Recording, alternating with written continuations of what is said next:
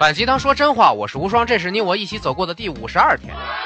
今天啊，咱们尝试一个新玩法，我们提出一个辩题，我在今天选出一个持方呢进行辩论陈述，各位观众可以在评论区啊进行一方的陈述，或者录制一段三分钟以内的辩论陈述音频发到我的邮箱里，标题呢是五十二期辩论。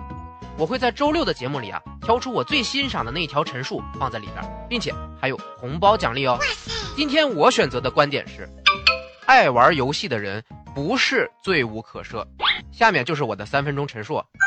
首先，会因为爱玩游戏觉得你有罪的，要么是别人，要么是自己嘛。先看看别人为什么责怪你啊？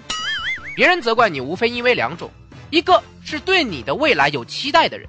一个是希望你能多花时间陪自己的人，有道理。第一个提到对你的未来有期待啊，他到底是期待着你什么样子的未来呢？是按照他的价值观来决定的好的未来，那对你来说真的是好的吗？人的自由意志哪里去了呢？你更想为别人活，还是为自己活？别人有什么资格来评判你是不是有罪的呢？游戏也是可以锻炼能力的呀，智力。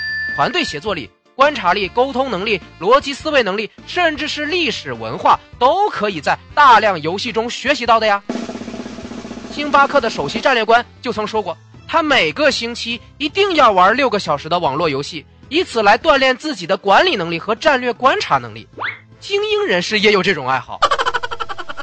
第二种，希望你多花时间陪他的人，你可以用集中注意力的办法来解决啊。这个在我二十一期节目里有说过，同样的时间内用更多的注意力给对方足够的安全感，要比心不在焉的陪伴有效的多。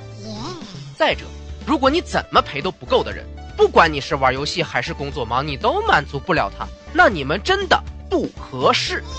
再一个，自责没有太大必要，游戏本身就是为了迷住你、争夺你的时间而被设计出来的。要怪应该去怪那些设计游戏的人呢，为了引走你的注意力，编出了那么多的环节，那么多的虚拟奖励，还搞出了那么多行为设计学理论。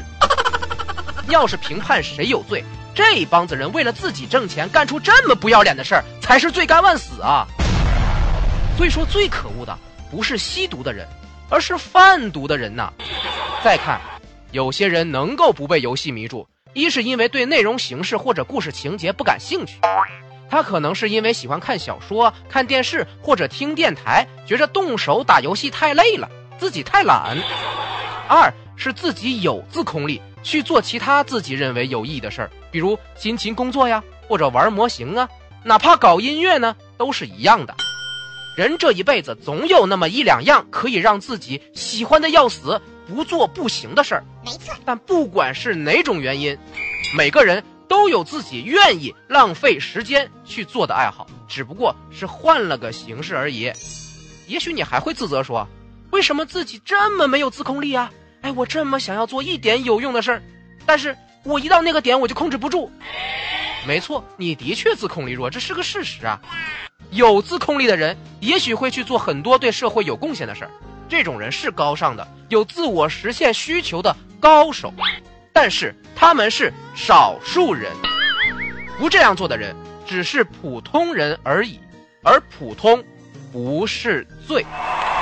以上，优秀是一种习惯，期待着各位的辩论陈述哦。让我们玩起辩论吧，评论和分享最能体现你的进步哦。